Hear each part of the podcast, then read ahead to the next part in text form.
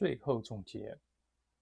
那看完这本书，我们得到哪些关键的信息呢？首先，大脑不是一个有限容量的一个计算器，它是一个活生生的脉动的器官，它随着你的学习而成长，随着你的冥想而成长，并且能够与你身体的每一个细胞交流。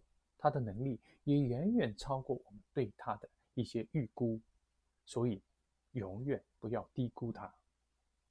了解更多关于你大脑可以做什么。这些可以来改善我们的生活、我们的健康以及我们的快乐。在日常生活中呢，我们可以来通过练习正念。正念呢，就是对你所想和所做的事情有深刻认识的一个实践。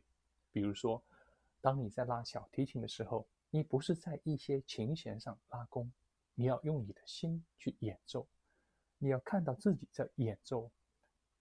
深呼吸，并与你的思维和感情所接触、共鸣。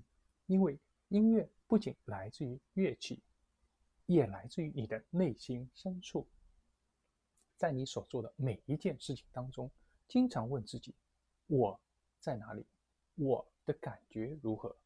以保持你与自己内心意识的联系。